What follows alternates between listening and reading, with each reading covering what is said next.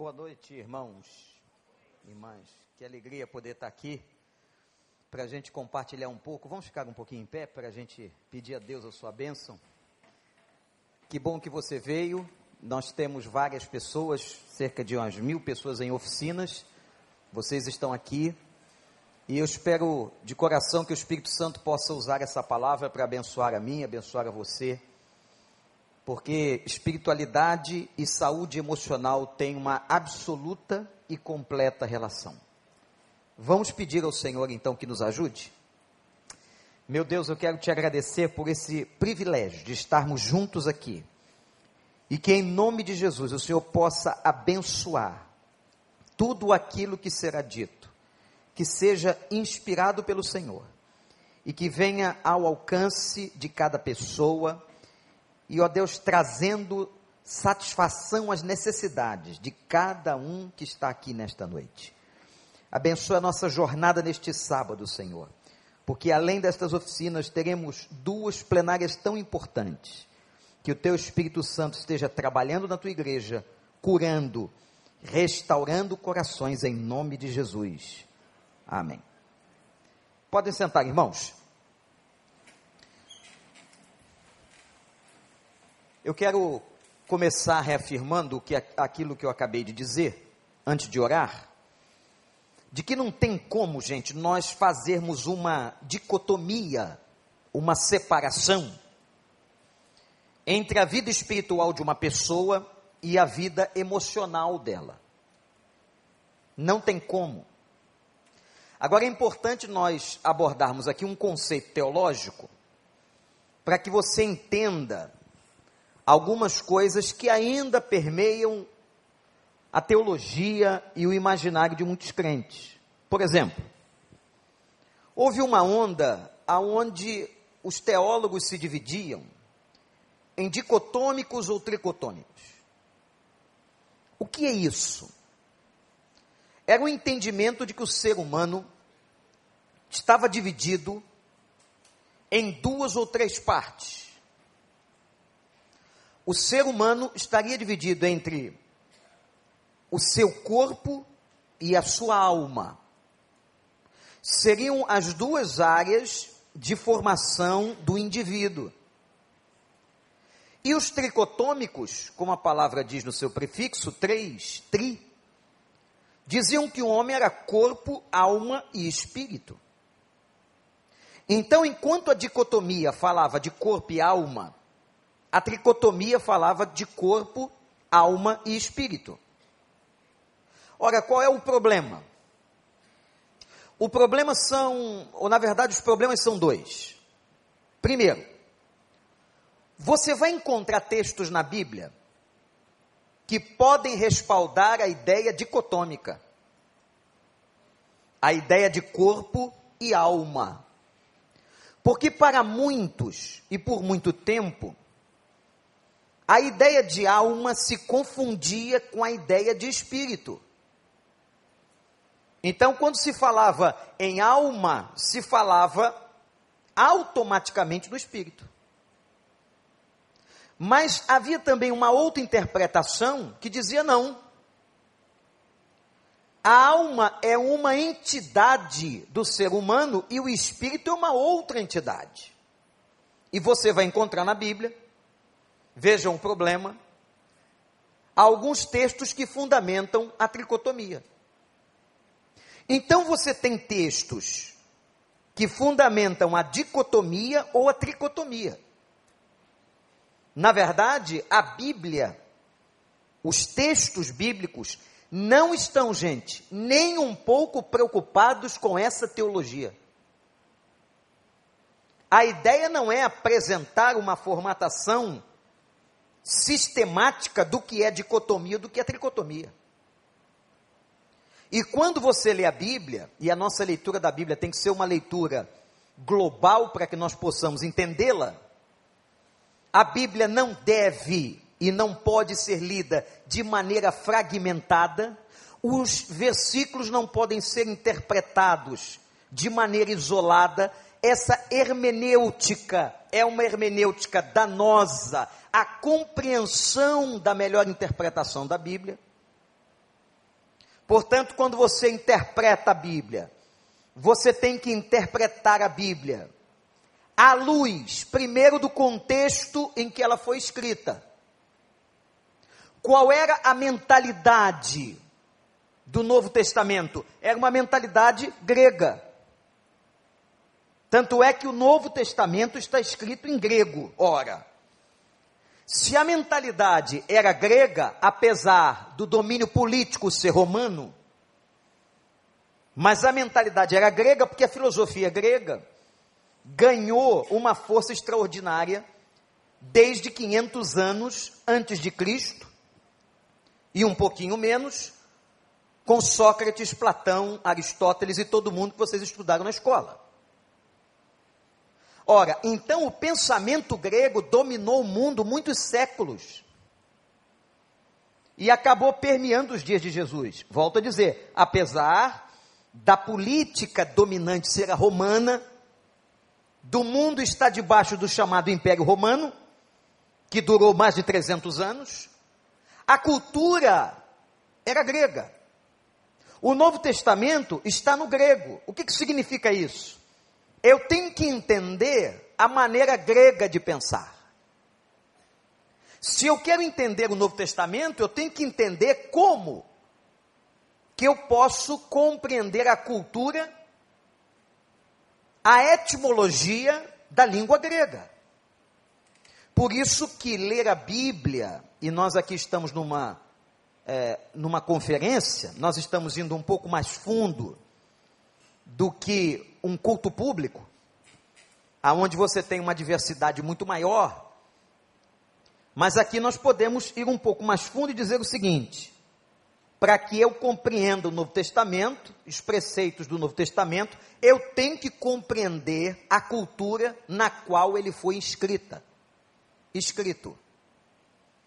Eu tenho que compreender o seguinte: quando eu quero trazer para o português, e vocês sabem que há uma série de questões linguísticas, e esse preâmbulo é importante. Por exemplo, se você não encontra na, no inglês que é uma língua de origem saxônica, você não encontra a expressão saudade. Na língua inglesa você não consegue encontrar uma palavra que seja sinônimo.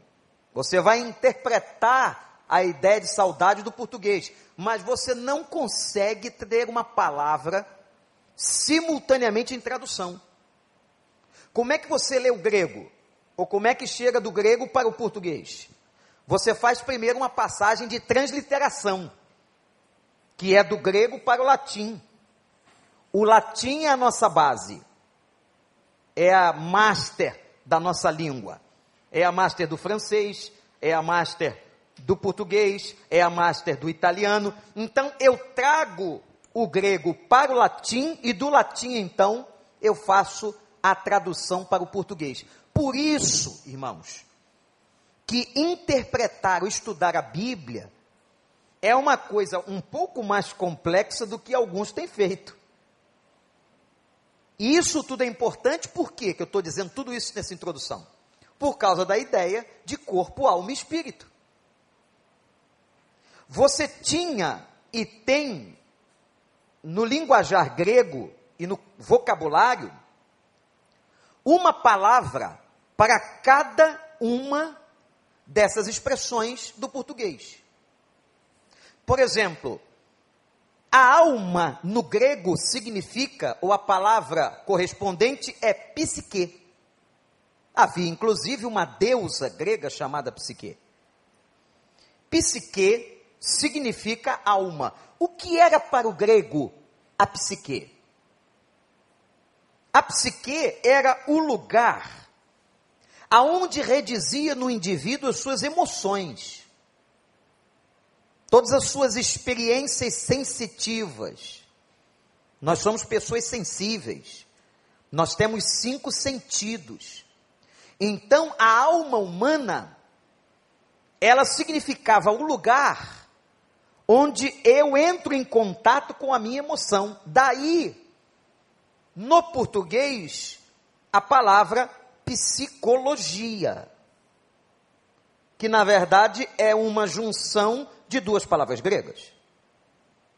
A palavra logia, que deriva de logos, que significa palavra, e a palavra psique, que significa alma. Ora, na interpretação etimológica, no português, da palavra psicologia, está duas palavras de raiz grega, que significa estudo da alma. Então, para o grego, havia uma entidade no homem chamada alma, e havia uma entidade chamada corpo. No grego, soma. Aquilo que é visível, aquilo que é matéria. Soma, a ideia de pó, de terra, daquilo que vem da terra, é o meu corpo. E há, no grego uma expressão própria para espírito, que é a expressão pneuma. A mesma origem do pneu do carro. Lugar de colocar ar. Portanto, o Espírito Santo, tido muitas vezes como vento, como ar, é chamado pneuma. Ou pneuma é uma das palavras para espírito. Então, quem é o homem? O homem no pensamento grego, ele tinha nele o soma, a psique e o pneuma. Isto é, ele tinha corpo, ele tinha alma e ele tinha espírito. Tá claro até aqui, gente? Ou tá muito confuso? Tá dormindo aí não? Vê se tem alguém dormindo do seu lado. Só dá uma olhadinha para me ajudar. Tem? Ora, a questão é a seguinte: como é que essas três entidades operam dentro da mesma pessoa? É curioso que é parecido, não vou entrar aqui nesse campo para não confundir, mas é parecido com toda a conceituação teológica do que é a Trindade, né? A Trindade de Deus, o Pai, o Filho e o Espírito. Quem é o homem? É corpo, alma e espírito. Ora, o problema por muito tempo era o seguinte: quando é que um atua e o outro fica quieto? Quando é que eu estou manifestando a alma e meu corpo está quieto? Ou quando é que há uma coisa espiritual e as minhas emoções estão sossegadas? Vocês querem ver um ranço da nossa teologia, da nossa crença até os dias de hoje? Tem gente que faz uma separação entre vida espiritual e vida material.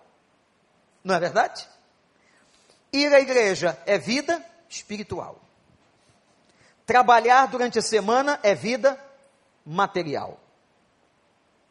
Cuidar do corpo é vida física. Fazer uma oração é uma atividade espiritual.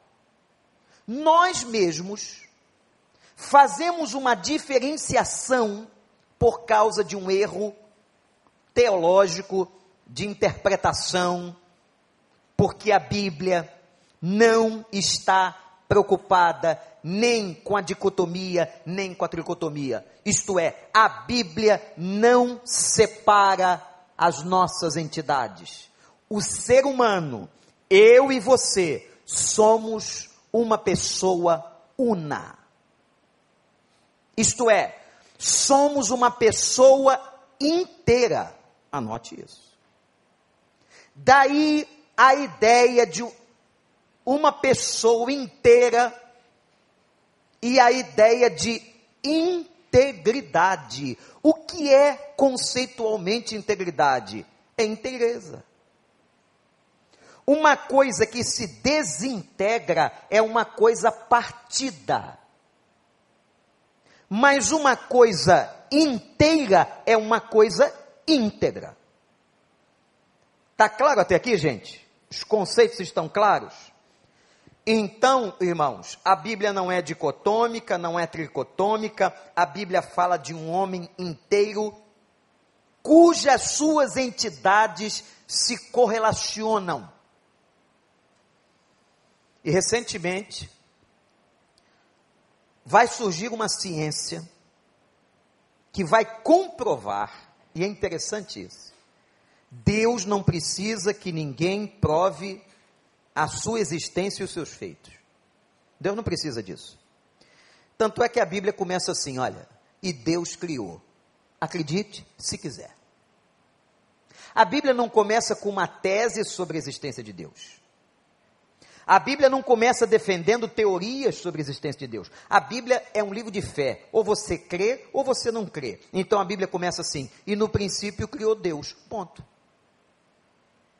Ou você acredita nisso ou não acredita. Mas o que, que Deus tem feito? Deus é tão maravilhoso que ele tem deixado o homem descobrir cientificamente coisas que ele já tinha revelado na sua palavra. Quando Isaías 700 anos antes de Cristo. Isto significa mais ou menos uns 2.800 anos de diferença de hoje. Há um texto do hebraico, porque Isaías foi escrito no hebraico, que declara que Deus estava sentado numa esférica bola, ou num lugar esférico chamado terra. Muito antes de Galileu Galilei, a Bíblia declarava que a terra era redonda.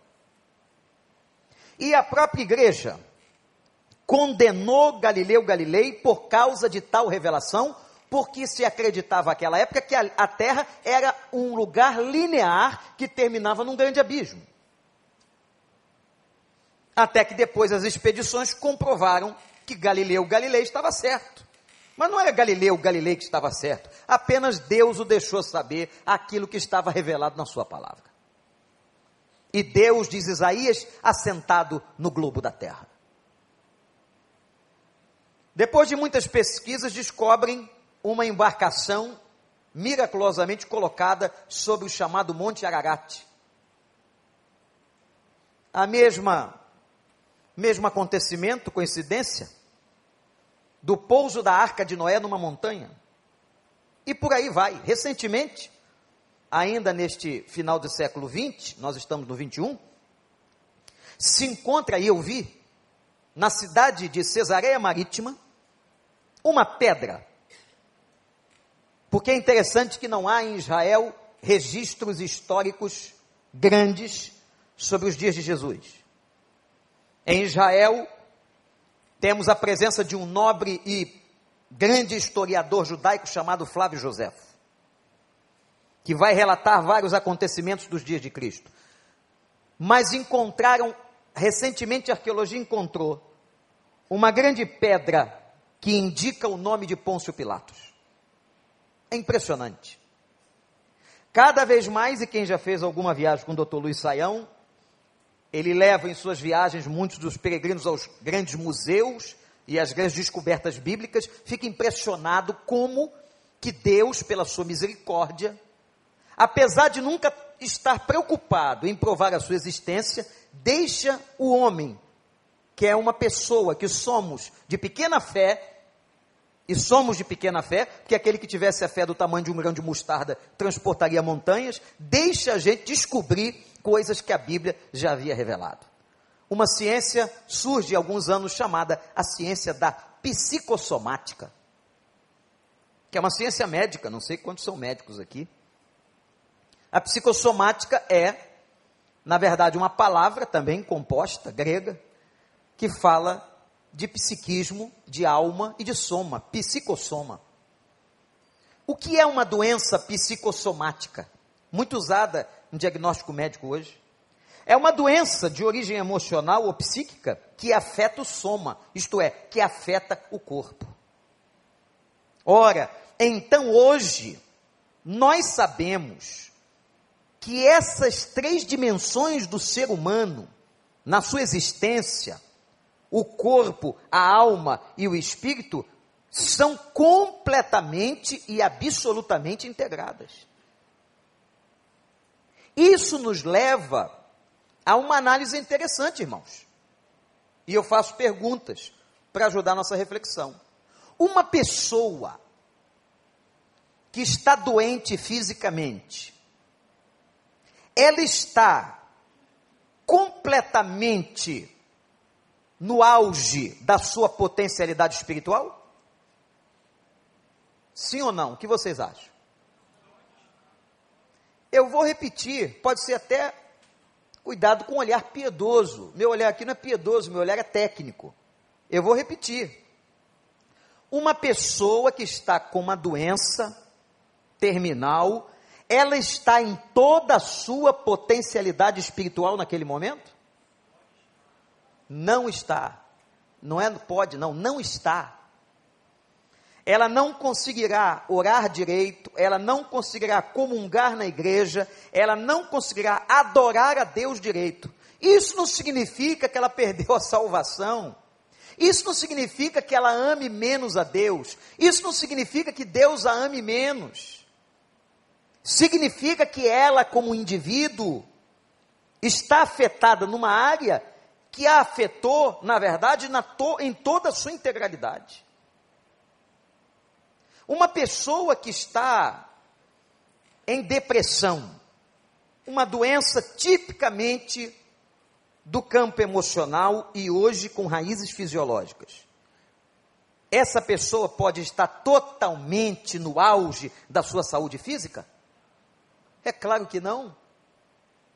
Ela vai se entristecer, ela vai para o quarto escuro, ela vai se agitar, ela vai ter problemas de sono, ela vai ter problemas de alimentação. Os irmãos estão percebendo? Uma pessoa afetada espiritualmente, ela pode dizer que ela está completamente saudável nas suas emoções? Não. Porque ela está com uma vida debaixo de forças espirituais malignas, da atuação do pecado, e ela não pode, em absoluto, gozar da graça e da bandeja da graça que Deus lhe oferece. Ora, meus irmãos, o que eu estou dizendo aqui em síntese é o seguinte: nós somos uma integralidade. O Congresso de Saúde Emocional e Espiritualidade tem tudo a ver.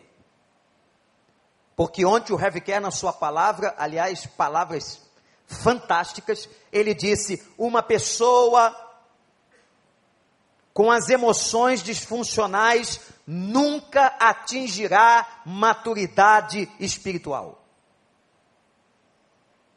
Uma pessoa disfuncional nas suas emoções nunca atingirá o auge da sua vida espiritual, um grau elevado de maturidade. Gente, nós somos um ser inteiro. Nós temos uma correlação. Eu sou corpo, eu sou alma, eu sou espírito. E essas três áreas, elas se interligam e quando uma delas está afetada, todo o meu ser está afetado. Para os gregos, a ideia do pneuma, a ideia do espírito, era a ideia de uma entidade, de um lugar no homem que falava ou que se comunicava com a sua transcendência.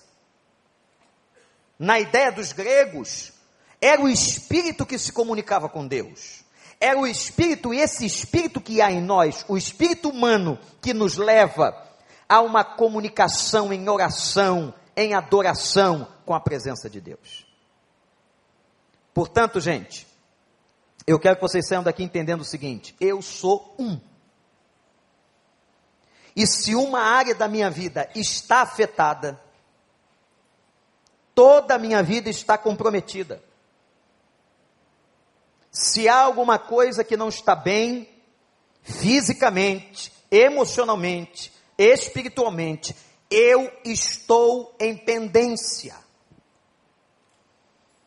Ora, o que diz o Evangelho? Que todos nós estamos sendo trabalhados e transformados de glória em glória. E qual é o nosso objetivo depois da conversão?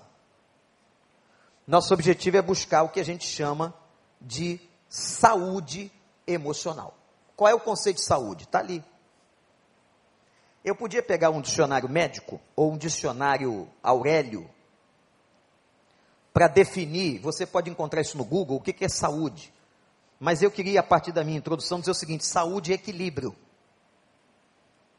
Há um equilíbrio de, de bem-estar daquilo que é corpo, que é alma e que é espírito. É importante eu fazer os meus exercícios físicos, é importante eu ser uma pessoa emocionalmente saudável e equilibrada, como é importante fazer as minhas orações. Quem conseguir chegar a esse nível de equilíbrio, veja, e agora eu quero que você coloque no coração e na sua anotação. Equilíbrio não é perfeição. Aqui está o erro de muitos crentes e até de muitos líderes. Achar que uma pessoa convertida, ela está, ela agora é perfeita. Em absoluto.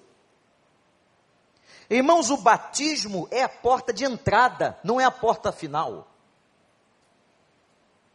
Nós temos na vida cristã três estágios, segundo Romanos capítulo 6. O primeiro estágio é o que a Bíblia chama de estado da regeneração.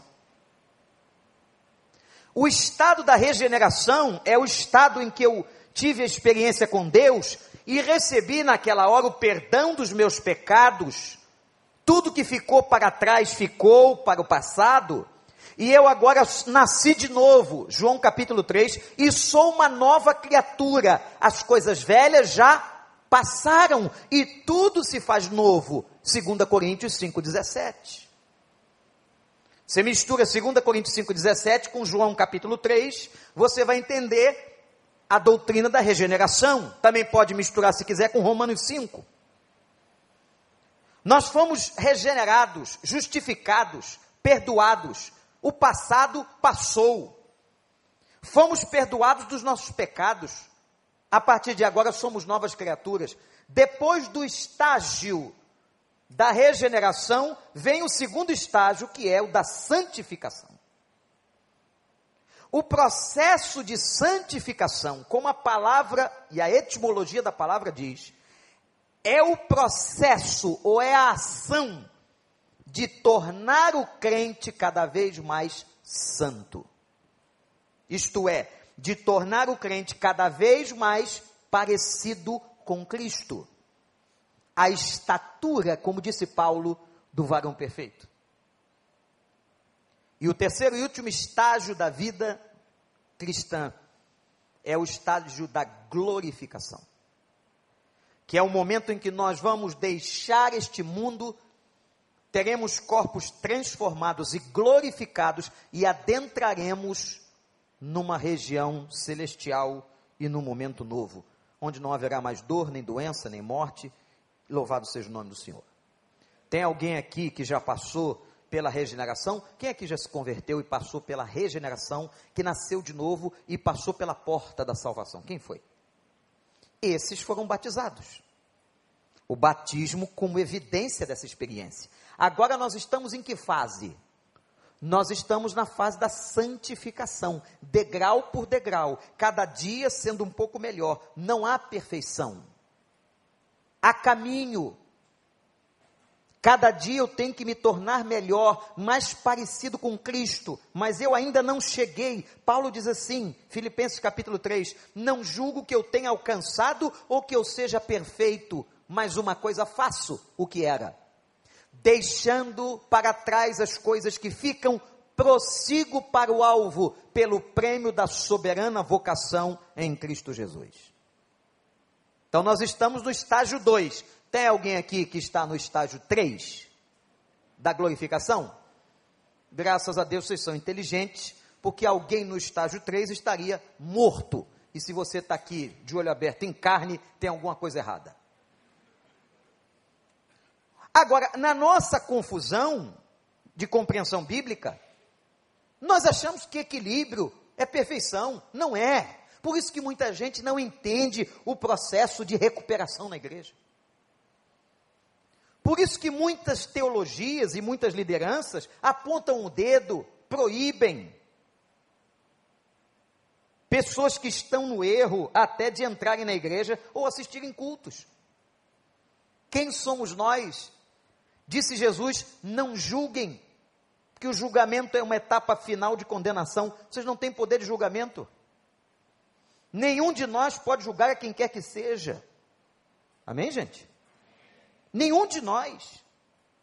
Somos pessoas em obra. Sabe aquela placa que você encontra na estrada, no mercado, na loja que está em construção? Estamos em obra. Coloca uma placa dessa, uma camiseta dessa. E vem para a igreja. Porque eu e você estamos em obra, nós estamos numa caminhada, ninguém aqui é perfeito. Se você espera encontrar um pastor do colegiado pastoral desta igreja, ou um membro aqui perfeito, você já te adianto, não encontrará. Somos todos pecadores como você. Estamos em obra, temos as nossas mazelas, e só vamos ser perfeitos depois da glorificação, quando reinará sobre nós integralmente o Filho do Deus vivo. Ora, isso tudo tem a ver com o que a gente está dizendo aqui? Com o tema da questão da espiritualidade, da saúde emocional, já que eu sei que é equilíbrio, vejam doenças relacionadas às três áreas, aonde eu posso dar codinome. Eu não preciso dar exemplo do que é com a doença física. Uma cardiopatia, uma diabetes, um câncer, um acidente vascular cerebral, uma leucemia, são doenças físicas. Uma doença de estado relacional, ou de estado da alma, ou estado emocional. Temos algumas ali em exemplo. Como, por exemplo, a ansiedade, que hoje é um dos grandes males do século 21.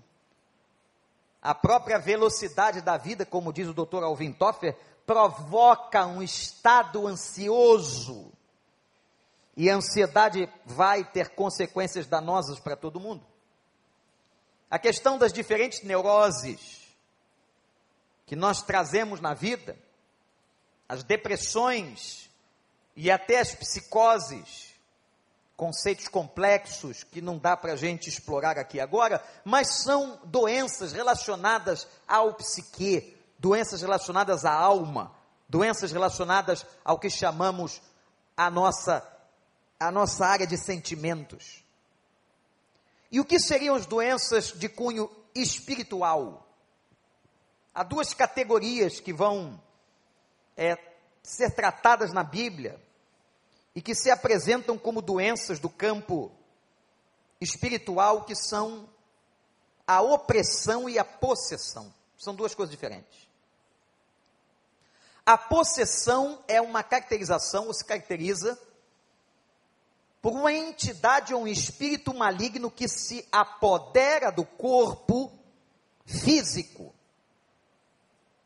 E interessante, vou chamar a atenção para duas, dois fatos muito curiosos, que a Bíblia fala de possessão demoníaca na, de criança.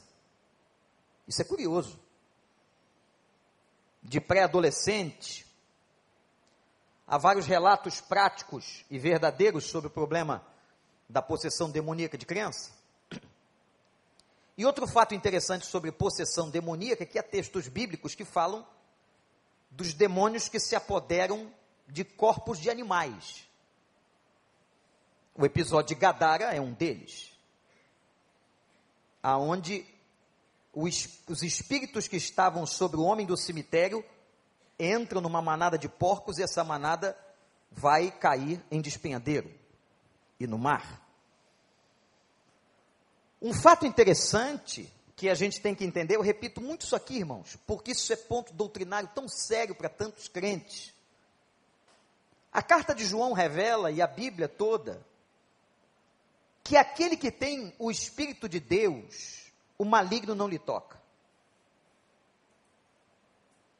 O que significa esse toque do maligno? Significa que se ele é habitado por um espírito, se o ser humano está sendo habitado pelo Espírito Santo de Deus, não há como o espírito de Satanás entrar nesta pessoa. Naquela história que Jesus conta, onde ele fala de uma casa desabitada, ele diz que se a casa não for ocupada, então aquele demônio que foi expulso volta trazendo sete demônios piores.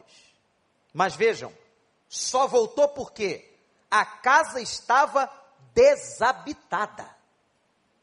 No momento em que você preenche a sua casa espiritual, que você aceitou a Jesus, que você foi batizado no Espírito Santo e o Espírito Santo mora no seu coração, o maligno, isto é, Satanás, não pode mais possuir o corpo desta pessoa. Aleluia.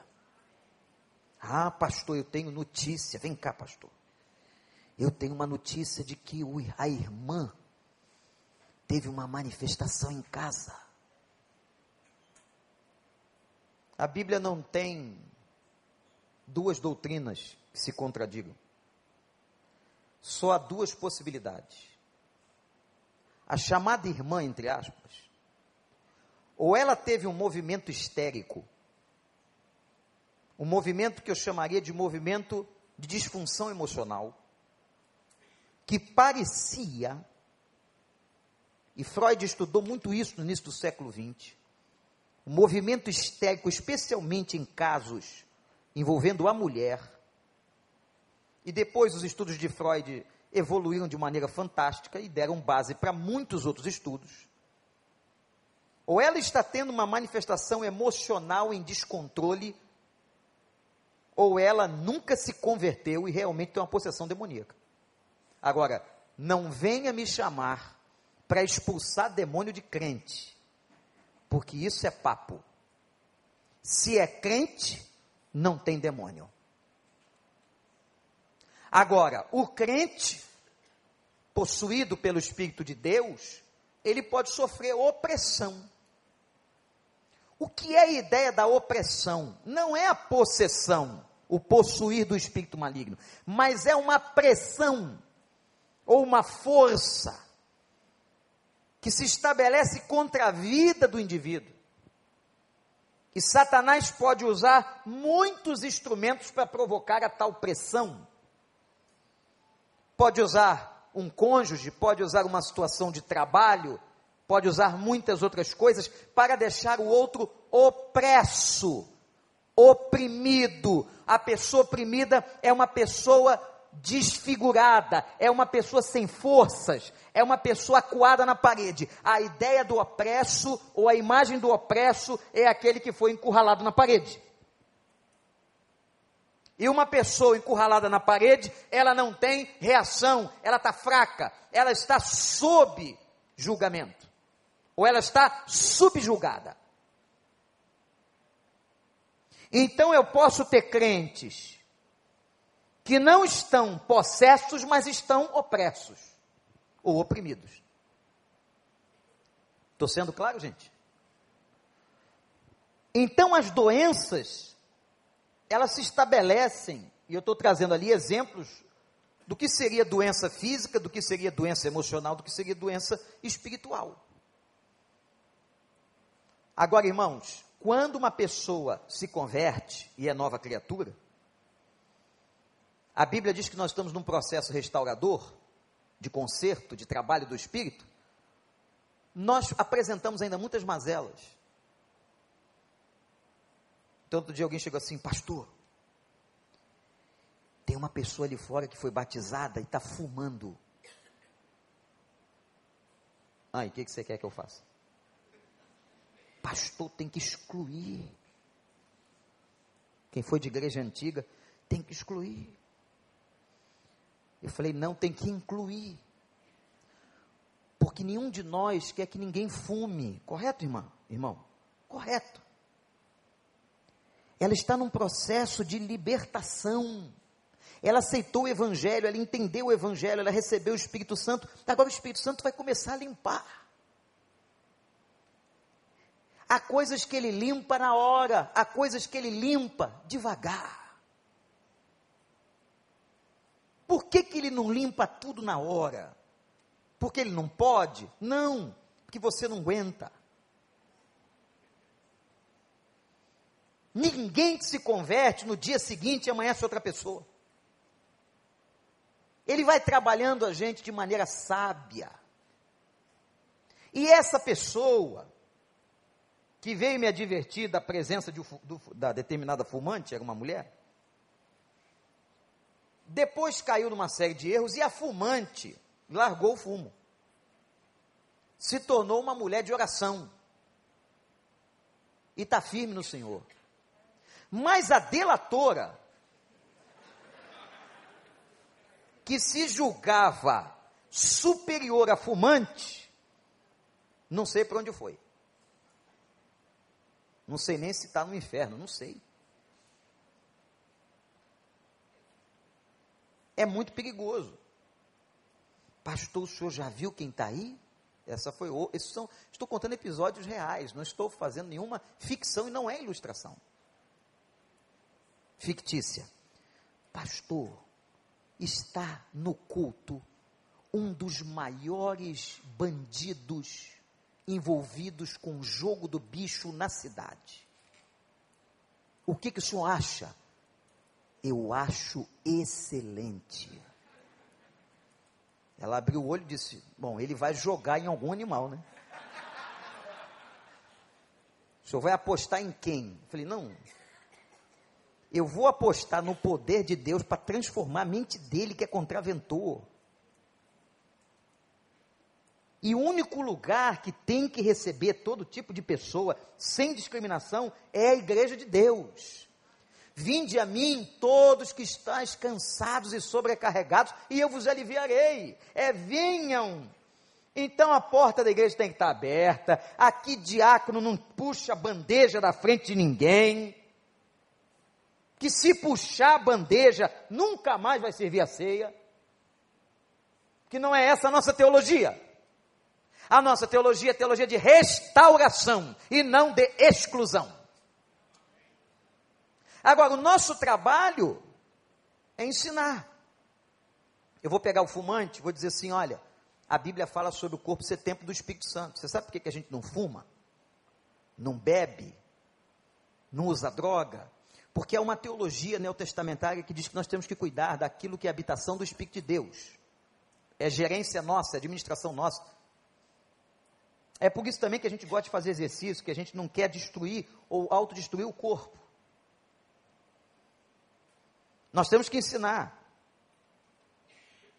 Chegou uma pessoa aqui, ou chega uma pessoa aqui com, como aconteceu já um, uns anos atrás, totalmente travestida, chamando a atenção de uma congregação inteira, é complicado, bastante complicado até explicar para uma criança. Me lembro que há uns anos atrás, no outro tempo, quando um travesti entrou na igreja, um menininho perguntou para mim, pastor, ele vai para que banheiro? Uma pergunta difícil de ser respondida. Eu falei para o menino assim: pergunte o nome dele, de verdade. Se for um nome masculino, vai para o banheiro de homens. Mas pergunta ele qual é o nome de verdade. Não é o nome de guerra, é o de verdade. Agora, a pessoa entrou ela tem que ser bem recebida, ela tem que ser bem tratada, mas ela tem que ouvir aquilo que cremos com base neste livro. Eu não compactuarei com o erro que ela comete, mas eu preciso ensiná-la. Se ela vai querer aprender, se ela se arrependerá dos seus pecados, se ela desejar mudar de vida, é um problema dela. Eu continuarei pregando o evangelho. E não é porque a pessoa é muito legal, minha amiga, meu amigo, meu sócio, meu companheiro, que fica mais fácil entrar no céu. Isso é coisa de brasileiro que não dá jeitinho. Ah, pastor, ele é tão legal. Eu tenho, eu tenho um chefe, pastor, ele é tão legal, ó, só falta ser crente. O que, que adianta? Ele só não tem o mais importante. Ele só não tem o principal, uma experiência real de conversão com Cristo. Então ele não tem como ser muito legal. Ele é legal. Mas uma pessoa muito legal é uma pessoa regenerada. É uma pessoa transformada. É uma pessoa que entende o que é amor. É uma pessoa que entende o que é perdão. É uma pessoa que tem visão de Deus. Essa pessoa é muito legal. Deu para entender? Mas quando é nosso parente, quando é nosso amigo, ah, pastor, vamos dar um jeitinho para ele entrar no céu. Eu? Eu não tenho esse poder. Coisa mais difícil é fazer um sepultamento de uma pessoa que nós não sabemos da questão espiritual dela, porque ela não deu qualquer fruto de arrependimento, ela não demonstrou nada, e vou dizer o quê? A família querendo ouvir que ela está salva, mas eu não sei da história dela. Então você tem que pregar a salvação em Cristo Jesus, porque ela já morreu. Agora quem ficou ali vivo tem que escutar. Ora, meus irmãos,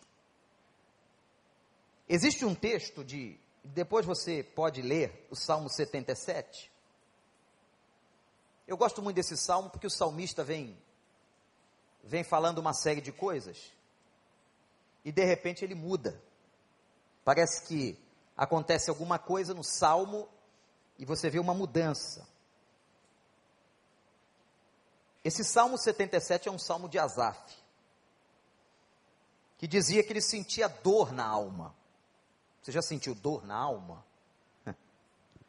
Dor na alma seria um dor nas emoções. Dor na minha situação emocional. Eu quero agora trazer biblicamente exemplos de pessoas que tiveram dor na alma, que tiveram disfunções. Vou passar pela vida deles rapidamente. Por exemplo, vamos começar com José. Tem alguém que passou uma experiência tão forte de rejeição como passou José? um adolescente vendido pelos irmãos,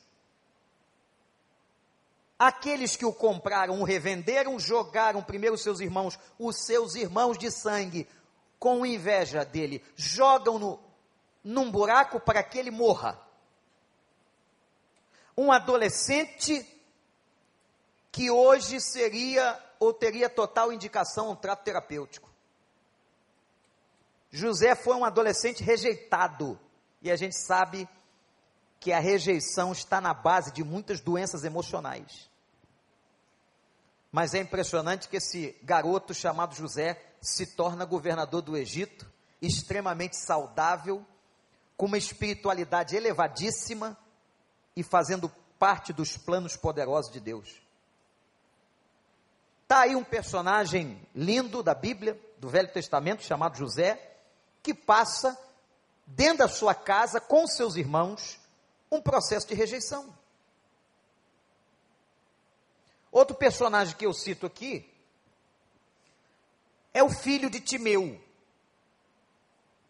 Quando a Bíblia fala de Bartimeu, cego, sentado na beira do caminho, na estrada de Jericó, todos o conheciam. E sabe como ele era conhecido? Como filho de Timeu. Ora, uma cidade como Jericó pequena ao sul de Israel, uma aldeia aquela época, aonde um mendigo sentava na estrada, à porta da estrada, pedindo esmola, a pergunta é a seguinte: onde estava Timeu?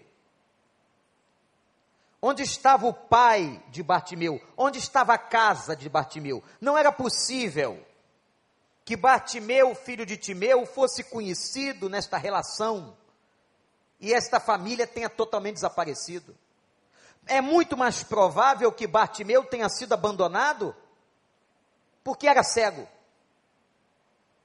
Porque a doença naquela época era atrelada ao pecado. Ora, se pecou, tem doença. Se tem doença, é porque pecou. Essa era a análise última. Bartimeu sofre de abandono. Muitas pessoas sofrem de abandono. Aliás, a pregação de ontem à noite, quem não ouviu, ouça. Quando o Dr. Heavicare trata da questão do, fi, do pai do filho pródigo e do filho pródigo, a relação paternal e quanto que essa relação custa. Um filho que abandona o pai, ou um filho que se insurge contra o pai, ou um pai que abandona o seu filho. Isso vai ter consequências na vida mais tarde. Gente, hoje, hoje, depois de muitos anos de vida, a gente consegue ver coisas que não conseguia lá atrás. É ou não é? A maturidade chega. A Bíblia vai mostrando para a gente, a vida vai ensinando. A gente vê hoje, por exemplo, claramente uma moça que foi criada com um pai, e um pai saudável, e uma moça que foi criada sem um pai. Você percebe nitidamente a diferença comportamental.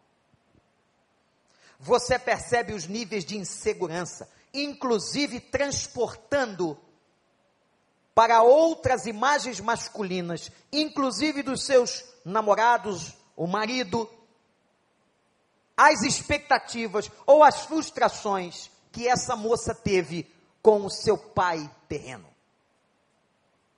A dificuldade de entender até Deus como pai. Porque o pai não me traz boa lembrança. Ora, se o pai não me traz boa lembrança, como que eu posso entender que Deus é pai? O abandono está na base de muitas enfermidades, e Rebeca disse isso ontem aqui. Muitas enfermidades que nós apresentamos no campo psicológico têm correlação com os sete primeiros anos de vida, onde será formada a base da personalidade. A personalidade tem dois fatores que a formam: o chamado genótipo e o fenótipo. O genótipo é aquilo que você herda, são genes psicológicos e, e, e herdados através de genética que você traz da linhagem paterna, da linhagem materna. Isso é genótipo. O fenótipo é tudo aquilo que foi construído no mundo em que você vive, nas relações de existência. Eu construo o meu fenótipo na minha família, na minha escola, na minha igreja, nos meus, com os meus vizinhos, tudo aquilo que é campo relacional. É o que eu chamo de aprendido, aquilo que eu trago que é aprendido por mim no meio social. Personalidade, portanto, é formada de genótipo e fenótipo. Ora, meus irmãos, o abandono nos primeiros anos de vida, o sentimento de orfandade vai produzir mazelas e sequelas emocionais gravíssimas. Que vão aparecer muito tempo depois nas relações daquela pessoa com os seus futuros familiares, com seu cônjuge, com seus filhos, na relação de trabalho. Uma pessoa que não aprendeu a respeitar o seu pai, não respeitará o policial na rua. Não respeitará o seu chefe e não entenderá submissão na Bíblia. Os irmãos estão me entendendo? Quanta coisa a gente tem para consertar. E se você está vivo, você diz assim: ah, pastor, já passei dos 60, 70, e daí? Está respirando? Se está respirando, Deus tem propósito. Sempre há tempo de consertar qualquer coisa, porque nós estamos em obra. E nós continuaremos em obra até o dia que fecharmos os olhos e partirmos para o Senhor. E se você está aqui, hoje de tarde, é porque Deus está querendo tratar alguma coisa na sua vida através dessa palavra. Como falar da solidão daquele leproso que era colocado fora da cidade, recebia comida por uma corda? Não podia entrar na cidade, nem os familiares estarem perto dele, e quando uma pessoa se aproximava, o leproso tinha que se acusar e gritar: imundo, que vergonha. Ele gritava: Sou imundo. Isso significa: tenho lepra, que era aquela época a pior doença e a doença mais terrível dos dias de Cristo. Esse leproso era totalmente isolado e o homem não foi viver, não foi criado para viver na solidão. A Bíblia diz o quê? Não é bom que o homem esteja só. São invasores. A rejeição é um tipo de invasor. O abandono, a solidão, as perdas. Eu estou trazendo para vocês pessoas que foram restauradas biblicamente e que tiveram todo o potencial emocional para serem pessoas destruídas, pessoas com um final infeliz, como Jó. Tem algum exemplo? A história de Jó é tão terrível que tem gente que acha que é ficção. Quem foi que mais perdeu na vida do que Jó? Perdeu a saúde, perdeu os bens, perdeu dez filhos num dia só, e só lhe restou uma mulher perdida. Mulher perdida, porque a mulher disse para ele, uma palavra de motivação fantástica: amaldiçoa teu Deus, Jó, e morre. Essa era a companheira que ele tinha dentro de casa. Ter uma mulher dessa e o diabo é a mesma coisa, não precisa casar. Maldiçoa teu Deus e morre. Era isso que ele tinha. Esse homem que perde tudo vai sofrer durante o livro de Jó, leia isso, um tratamento no campo das suas emoções. Deus o vai restaurando, porque naquela época não havia terapia, não havia consultório terapêutico, não havia nada disso, não havia aconselhamento pastoral. Aliás, os três que foram aconselhar Jó, que eram chamados seus amigos, vai ler. Para ter um amigo desse, não precisa também. Deus vai tratando de Jó. E qual era o foco, qual era o invasor principal que Jó teve? As perdas. Segundo os terapeutas, a maior dor emocional que uma pessoa pode ter é a dor da perda. Perder um ente querido, perder um relacionamento. Não há dor emocional mais forte do que a dor provocada pela perda. Jó perdeu. Quem foi que sentiu mais culpa do que Davi? O Salmo 51 e o Salmo 32 são obras em que Davi expõe toda a sua culpa pelo pecado que ele cometera com Betseba pelo seu homicídio. Ele manda matar o seu companheiro de batalha, Urias. Ele mente, mas a culpa está com ele. E, gente, uma mente culpada é uma mente que não tem paz. A pessoa que sente culpa é uma pessoa que tem que tratar esta culpa. Existem, na verdade, dois tipos de culpa, e eu lhes aconselho a ler Paul Tournier. Um livro fantástico intitulado Culpa e Graça. Tem em português. Aonde Paul Tournier fala da culpa saudável. O que é a culpa saudável? É a culpa gerada pelo toque do Espírito de Deus. É a culpa gerada pelo reconhecimento de que eu pequei. É a culpa em que eu sei que errei e quero consertar. Essa é culpa saudável. Mas você tem uma culpa maligna, que lhe destrói as estruturas, que lhe pesa a consciência e que pode te levar ao suicídio, como foi o caso de Judas Iscariotes. Que sentindo-se culpado, em desespero, vai ao vale aonde o fogo ardia, ao Hades e se enforca. Há pessoas que sentem culpa, e nós podemos sentir culpa por um erro cometido, mas quando é uma culpa gerada pelo Espírito Santo, louvado seja o nome do Senhor, porque essa culpa nos conduzirá ao conserto. Mas quando essa culpa é do inferno, é doentia. Gente, eu vou dizer uma coisa para vocês. Eu já conheci crente que cometeu coisas terríveis que Deus lhe perdoou, mas ele não se perdoava.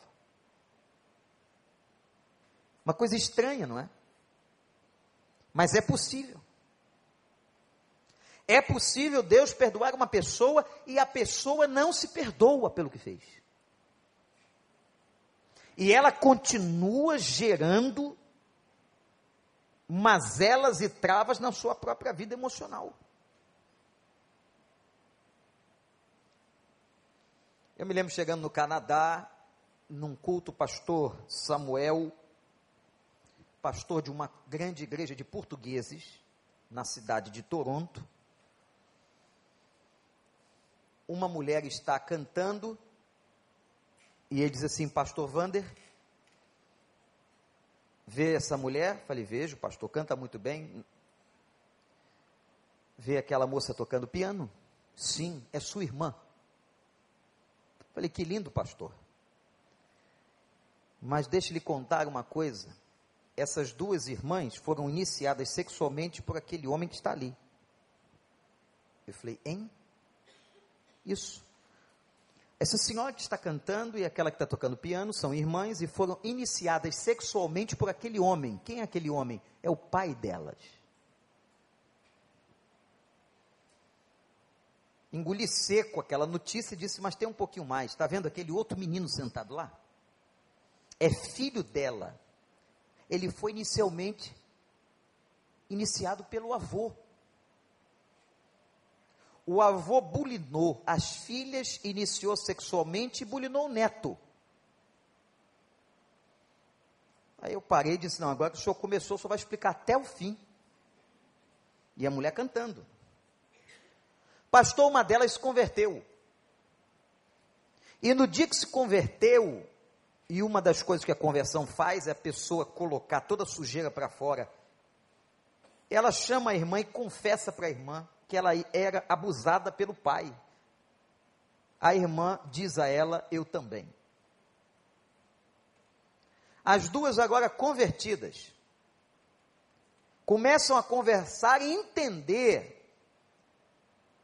o que aconteceu com o filho de uma delas, em que aquele avô fazia questão de pegar um menino todo sábado e sumia com o menino num bosque da cidade. Foram ao menino e conversaram cuidadosamente até que o menino confessa que o avô o manipulava sexualmente. Então, pastor, nós temos aqui a cantora, a pianista, e o menino assistindo o culto e o autor dos abusos sentados. Eu disse, então está na hora de matá-lo. Ele olhou para mim e disse: É, isso é porque eu sou crente, pastor. Matar esse velho. Ele disse: Não pode, pastor. Não pode matar o velho. Por quê? Porque o velho se converteu. O velho se converteu, pediu perdão às filhas e ao neto é discipulado por uma das filhas. A família hoje está em paz e todos congregam aqui, pastor Wander. Como é que o senhor quer matar o velho? Eu disse, realmente eu não entendo nada do evangelho. Que a vontade que dá é matar o velho, ou não é? Imagina se fosse o seu filho, a sua filha. Mas aí logo me veio a ideia do ladrão da cruz que também o povo todo queria matar, e mediante o coração arrependido e culpa confessada, disse Jesus a ele: Só Jesus pode fazer isso, hoje mesmo você vai entrar no céu. Está vendo como é que não dá para julgar? Por isso que tinham aqueles irmãozinhos mais pentecostais lá da igreja que diziam assim: Olha, vai ter muita surpresa lá, hein? Quem você pensa que estará, não estará. E quem você acha que vai ver, nunca vai encontrar. Então aproveite e se despeçam agora, porque a incerteza é grande. Tem mulher mais frustrada do que a samaritana, casou cinco vezes. Meu Deus, vai acreditar no casamento assim em casa. Porque uma mulher que casa cinco vezes, ela devia ser bonita, não é? atraente naquela época, porque naquela época as mulheres eram desvalorizadas demais. O homem escolhia, tinha homem com várias mulheres. E ela casa cinco vezes.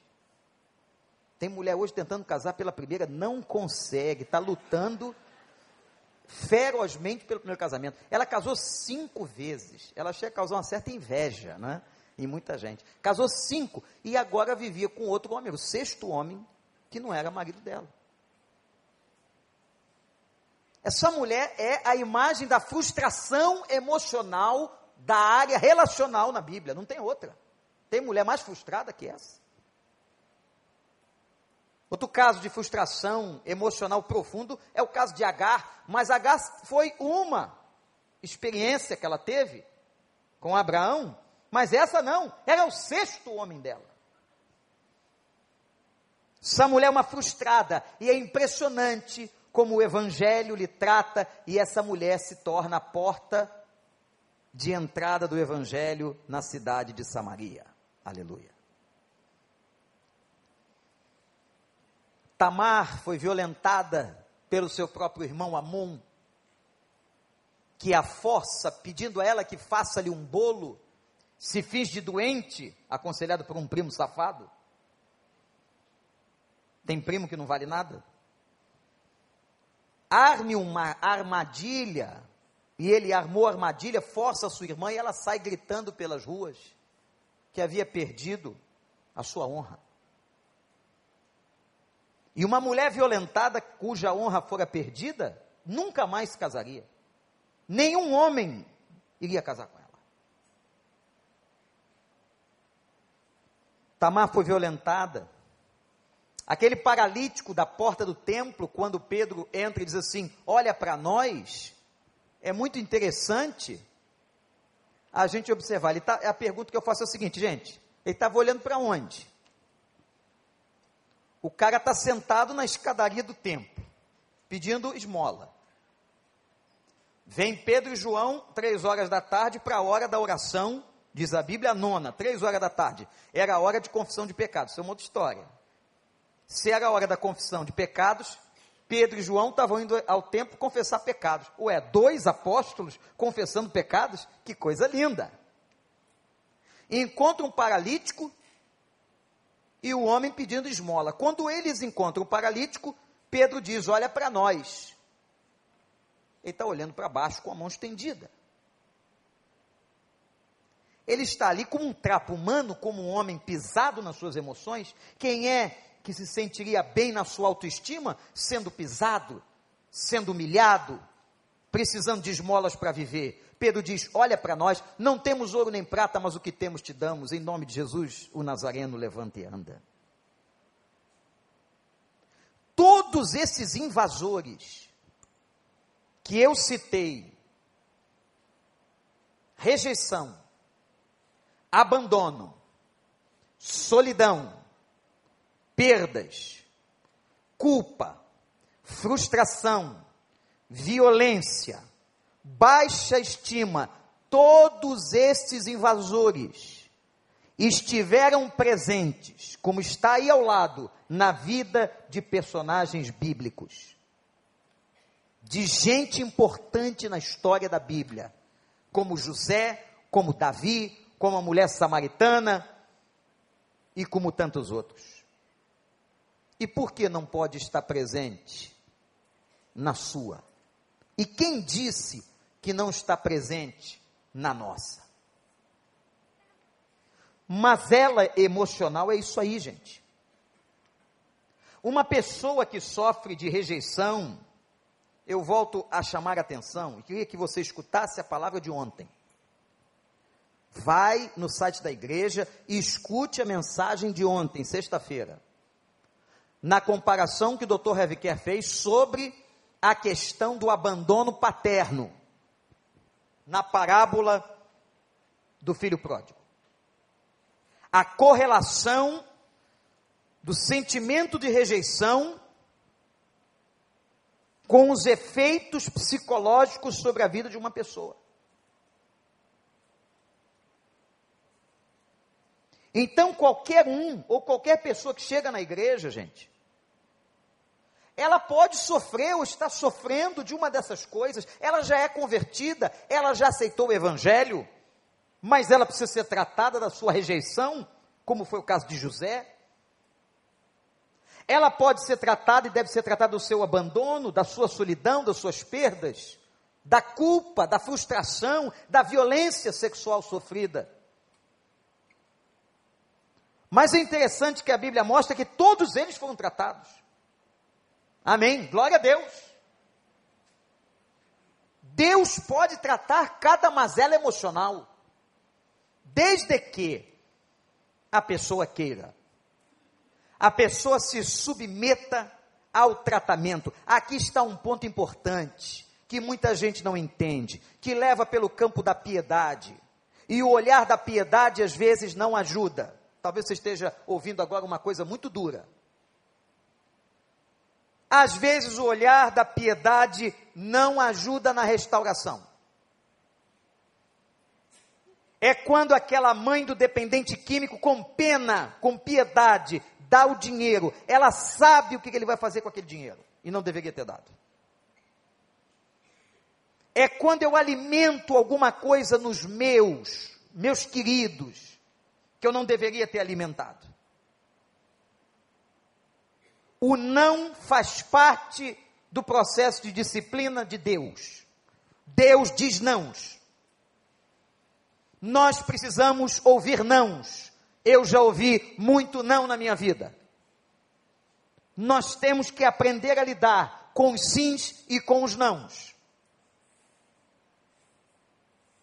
Porque senão, eu ouvi um grande pregador na área da psicologia infantil uma vez dizer o seguinte: aquele que dá tudo que o filho pede está criando um monstro. E quantas pessoas, por causa das suas deficiências educacionais, de não conseguir ser o pai e a mãe que o filho precisa, acha que pode cobrir essa falta dando dinheiro e presente. E o dinheiro e o presente não vão suprir e vão criar deformações emocionais na criança. A questão não é você dar, a questão é saber como e em que hora dar. Eu me lembro do meu pai. Papai era marceneiro, mas depois enveredou por outros caminhos, mas ele herdou do pai, do meu avô, Diamantino, e meu pai trabalhou como marceneiro, meu avô fazia pianos. Trabalhava para a antiga Mesbla, ó, ó, ó, do seu tempo, lá atrás. E papai, é, nós, uma família muito pobre, ele às vezes fazia um, um, uns, uns bicozinhos com isso. Ele fazia coisas de madeira, ele tinha habilidade. E ele fez para um vizinho um caminhão. Um caminhão belíssimo, grande, daqueles que não se via em loja de brinquedo naquela época, e ele pintou o caminhão e ficou fantástico. Ele tinha e ele vendeu o caminhão, o vizinho pediu para ele ganhar um dinheirinho, mas eu cheguei para ele e disse assim: "Pai, faz um para mim". E ele disse na mesma hora: "Faço, filho". Mas lembre-se que todo presente que o papai dá é recompensa é manifestação do meu amor. E é recompensa, às vezes, pelo que você faz de bom também. O papai vai te dar presente porque te ama. Então eu vou dar presente a qualquer hora e você não vai precisar ter feito nada. Eu quero te dar um presente porque eu te amo. Mas há presentes que eu vou dar a você, filho, que são recompensas por uma boa nota na escola, por um comportamento adequado. Ele falou isso para mim e, e, falou do jeitinho dele. É claro que eu estou aqui é, aperfeiçoando um vocabulário, mas ele falou do jeito dele, eu entendi. Ele fez o caminhão, pintou o caminhão igualzinho do vizinho e botou em cima do armário.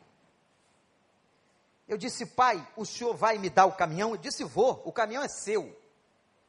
Só que você não pode tomar posse do caminhão, porque você foi alvo de muitas reclamações da sua mãe essa semana. Você fez isso, isso, isso, enquanto o papai estava trabalhando. Então o caminhão vai ficar ali em cima do armário. E toda vez que você passar aqui, porque a casa era pequenininha, tinha um quarto só, você vai ver o caminhão, você vai lembrar assim: o caminhão é meu, mas eu não posso tomar posse dele. Até que você entenda o que fez. E, irmãos, o caminhão ficou ali umas três semanas. Um dia papai pegou, eu não tinha como pegar o caminhão, já entendeu, não é? Não tinha nada que eu arrastasse para pegar o caminhão. Se eu arrastasse, minha mãe me dava uma mãozada. É uma maneira amorosa de se cuidar naquela época. Eu não tinha como pegar o caminhão, ele pega o caminhão e toma, é seu. Nunca mais eu esqueci. Tem nãos e tem comportamentos que a gente deve ter com os nossos filhos e netos que são basilares na formação do caráter. São basilares, são básicos. A gente às vezes confunde e pensa que o dar tudo aos filhos é uma maneira de amor. Não é. Pode ser um desamor. Pode ser a cooperação com a criação de um monstro. Por isso a Bíblia diz que é grande a responsabilidade da, de criação de um filho. Ora, e é claro que uma pessoa que passa esses invasores, ou que sente, ou que vive um sentimento de culpa, uma frustração, uma violência, uma baixa de autoestima, ela vai levar isso para dentro dos seus âmbitos familiares. Olha que interessante. Ainda baseado no Salmo 77. Quais são as extensões de uma enfermidade emocional? Eu cito três extensões. Primeiro, você tem uma extensão sobre você mesmo. Você, como diz a carta aos Hebreus, é privado da graça. Não é Deus que te priva, Deus priva você da bênção. Não, você se priva. Você, por causa de uma emoção doentia, se priva da alegria, se priva do bem-estar, se priva da paz. Não é porque Deus não quer te dar, não. É você que não coloca a mão na bandeja. Efeitos como depressão, como angústias, a instabilidade emocional, a perda de motivação, que é uma coisa interior. Isso são efeitos de enfermidades emocionais que nós carregamos. Agora mais. No plano B, eu estou dizendo o seguinte: as enfermidades afetam primeiramente o campo familiar, que é o campo imediatamente direto ligado a você. As suas doenças, as minhas doenças, as suas enfermidades, as minhas enfermidades vão atingir meu pai, minha mãe, meu cônjuge, meus filhos em primeiro lugar, em primeira instância. Aí a carta aos Hebreus, capítulo 12, verso 15, 14, 15 diz assim: que ninguém se prive da graça de Deus, deixando uma raiz de amargura brotar, porque ela brotando prejudicará a si e a todos quantos estão à sua volta. Hebreus 12, 14 e 15. A todos quantos estão à sua volta, quem vai sofrer se você não se tratar, não é apenas você, é quem vive contigo debaixo de, do mesmo teto. Uma palavra que é importante para aqueles que estão querendo um segundo casamento sério do primeiro. Irmãos, tratem das questões básicas, pessoais, que não estão resolvidas. Para que ao chegarem no segundo casamento, não despejem para a segunda oportunidade que Deus está dando, para a segunda pessoa, as mazelas e os, as doenças que você trouxe do primeiro casamento. Não adianta emendar uma coisa na outra. Tem que dizer assim: ah, para você curar uma ressaca de paixão, arrume outra pessoa. Isso nunca resolveu. Você precisa se cuidar, você precisa se tratar, para que então você possa compreender melhor o que aconteceu com você e com o outro. O problema é que a gente aprende isso tarde. E que bom que você está aprendendo isso agora há efeitos traumáticos sobre a casa. E há efeitos sobre os outros. Esses outros aí pode incluir a própria igreja, pode incluir o ambiente de trabalho, pode incluir os colegas do condomínio. Isso significa o seguinte, gente, que todas as áreas, todas as áreas de convivência que eu tenho serão afetadas pelas mazelas emocionais que eu carrego. Tanto a minha família, quanto os meus amigos, a minha igreja, o meu corpo, como a gente viu a correlação no início entre corpo, alma e espírito. Há um outro ponto aqui, nós estamos caminhando para o final, que não resolve problema emocional. É o que a medicina chama de usar paliativo. Existem hospitais no Rio de Janeiro que são hospitais de paliativo. A pessoa está com a doença terminal, não há mais o que fazer, segundo a medicina, e ela vai para um hospital de tratamento paliativo. O paliativo é só para aliviar um pouco a dor. O paliativo não cura. E essas coisas que eu coloquei ali não curam os seus problemas ou não tratam os seus problemas. Como, por exemplo, não adianta recalcar. A palavra recalque vem de uma expressão freudiana da psicanálise. Recalcar é colocar alguma coisa embaixo da outra. Isso é recalque. Em outras palavras, o recalque é quando eu coloco o lixo da minha vida embaixo do tapete. Eu resolvi o problema? Não, eu escondi o problema. Mas um dia vai ventar, ou um dia a empregada vai levantar o tapete. Ou alguém vai tropeçar e o lixo que está debaixo do tapete vai aparecer. Tá certo, gente? O recalque não resolve, isto é, o esconder. Porque o mau cheiro do lixo está ali. Outra coisa que não resolve é quando você transfere para o outro um conteúdo que é seu. Volto à ideia psicanalítica de transferência. Eu vejo no outro conteúdo que é meu. Isso é muito complexo, é feito a nível inconsciente, mas nós fazemos esse mecanismo o tempo todo. Às vezes, uma pessoa que acusa outra, rotineiramente, de uma situação, é porque ela, na verdade, transfere ao outro uma vivência que é sua ou ela quer ver no outro, ou estar no outro, aquilo que é conteúdo seu. Isso não resolve. Gente, deixa eu dizer uma coisa para vocês aqui, ó, presta atenção. Ninguém é, é feliz ou infeliz por causa do outro. Ou você é feliz ou infeliz, é uma questão absolutamente sua. Não é o outro responsável pela sua felicidade. Eu sou feliz porque eu sou feliz, porque eu sou de Jesus, aleluia. Eu não posso colocar sobre quem quer que seja a minha felicidade, o outro não tem esse poder sobre mim. Por mais que o outro esteja relacionado a mim. Para que haja opressor, tem que haver oprimido. E o oprimido, para ser oprimido, tem que deixar ser oprimido. Deixa eu dizer uma coisa para você. Não entre em certas batalhas. Não entre. Não se deixe ficar em certos lugares. Há pessoas que, com as suas enfermidades, querem colocar você em certos lugares. Não aceite, não seja o que o outro quer que você seja, seja você, e você é uma pessoa valorosa aos olhos de Deus.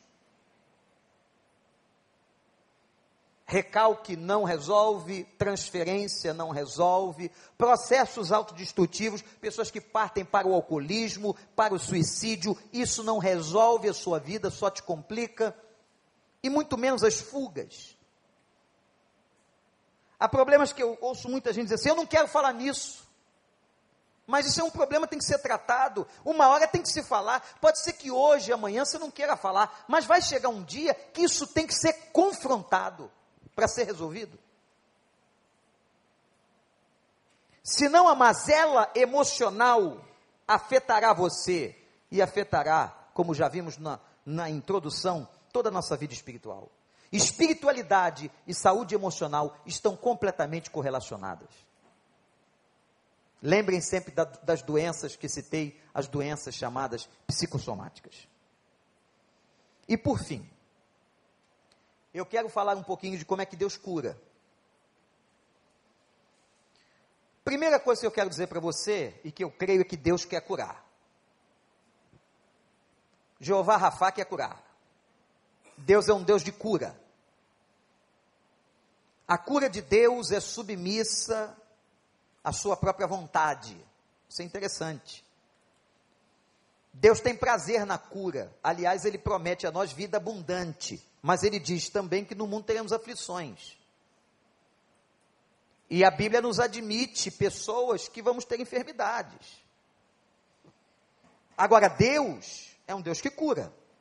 Segundo, a operação da cura é através do Espírito de Deus, que opera na sua terceira pessoa da Trindade, entre nós nesse tempo. Romanos 8, 26. Terceiro aspecto sobre cura é que nós temos que compreender como é que Deus trabalha.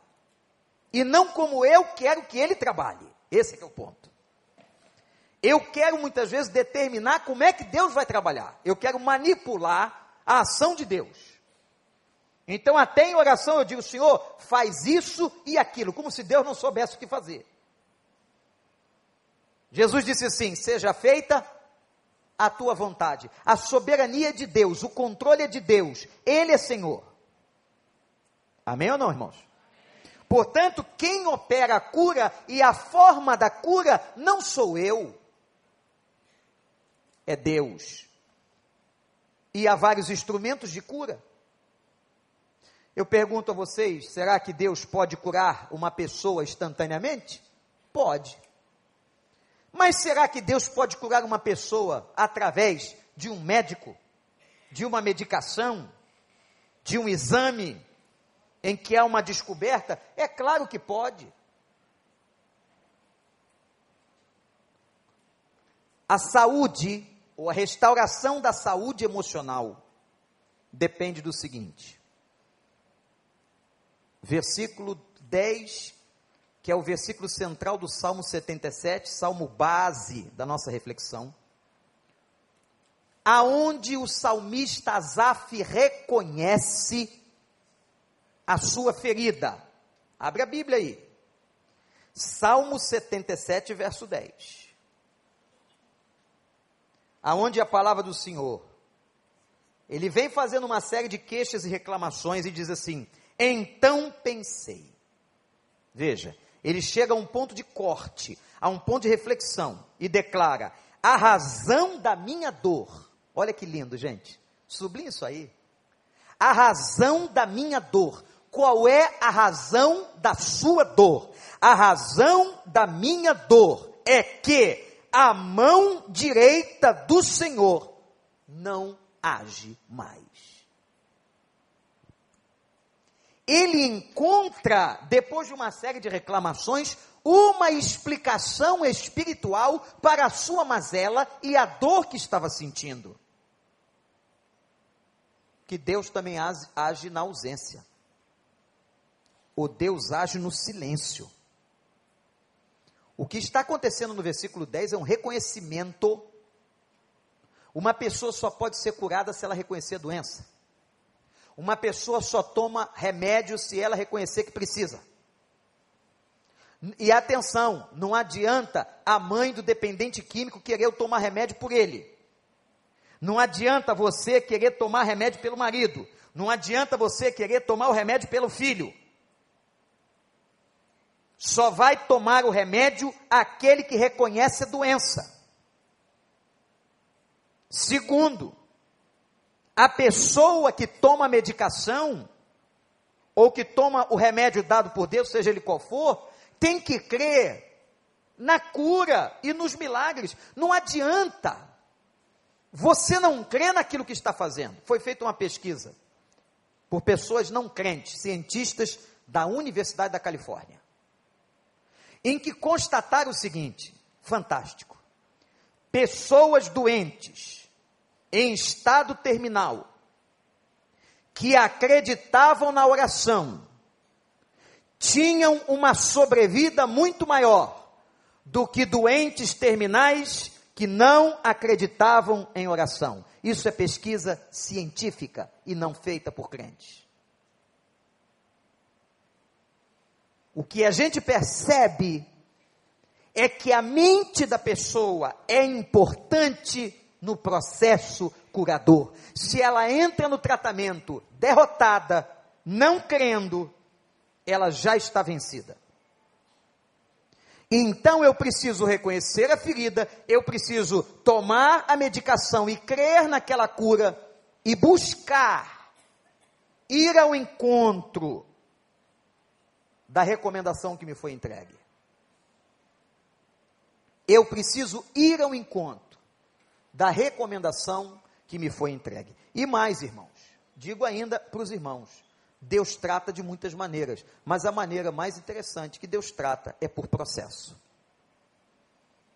Deus pode curar, cura, Deus pode curar instantaneamente, Deus pode fazer muita coisa, mas Ele normalmente trabalha por processo. E eu não entendi isso direito, fui perguntar a gente mais experiente que eu.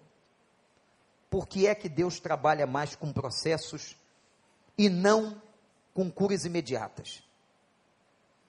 Por que, que a gente vê mais na igreja Deus trabalhando uma pessoa ao longo dos anos do que ela no dia seguinte, pum, amanheci outro? Primeiro que ninguém ia entender você, né? Você era um ontem, hoje você é outro. Iam dizer que você estava louco. Mas a resposta que eu tive daquela pessoa sábia foi a seguinte: Ninguém consegue fazer três cirurgias de uma vez só. Não é o médico que não pode operar, não é Deus que não pode operar. Deus pode operar qualquer coisa, mas nós não suportamos. O trabalho de Deus com a gente é um trabalho paulatino, processual, lento, para que a gente possa assimilar aquilo que o Espírito de Deus está fazendo na nossa vida. Então, se você carrega um distúrbio, uma questão, um invasor, como os invasores que citamos aqui, creia que Deus pode curar. Creia no processo e respeite o caminho que Deus pode estar apontando para você. Nem sempre ele cura instantaneamente. Às vezes vai levar alguns anos para que Deus trate. E Deus sabe a maneira, e Deus sabe a maneira de tratar cada um de nós. Eu quero terminar, irmãos, dizendo o seguinte: espiritualidade e vida emocional têm tudo a ver. São áreas interligadas, nós somos pessoas inteiras. Quando uma área da nossa vida não vai bem, toda a nossa vida é afetada e o que a gente tem que buscar e buscar todo dia nas nossas orações, na nossa devoção com Deus, é que Deus nos dê saúde, é que Deus nos dê graça e que Deus continue trabalhando. Eu quero terminar com o texto de Filipenses e que você guarde isso no seu coração. Aquele que começou a boa obra em nós há de terminá-la até o dia de Cristo. Que Deus nos abençoe. Quero te convidar a que fique em pé para que nós oremos. Tive que andar um pouco mais rápido por causa da nossa hora, temos muita coisa hoje ainda, mas isso é um estudo rico. Podia trazer aos irmãos centenas de exemplos mas não existe, irmãos. E ontem eu quero ficar com aquela frase do Heavy. Não haverá uma pessoa espiritualmente saudável se ela for imatura nas suas emoções. Não haverá uma pessoa espiritualmente saudável se ela for imatura nas suas emoções. Obrigado, Senhor, por essa tarde. Pelo Salmo 77, por tudo que a gente aprendeu aqui. Ajuda-nos, Senhor. Liberta-nos. Continua fazendo a boa obra que o Senhor começou no dia da nossa conversão. Esteja conosco, tratando em cada um de nós as mazelas da história que a vida já nos deixou. E que sejamos melhores a cada dia. E que busquemos a vida abundante e saudável, porque é possível, Senhor. Porque a tua palavra nos promete que Jesus Cristo veio trazer vida e vida com abundância. Em nome dele que oramos. Amém.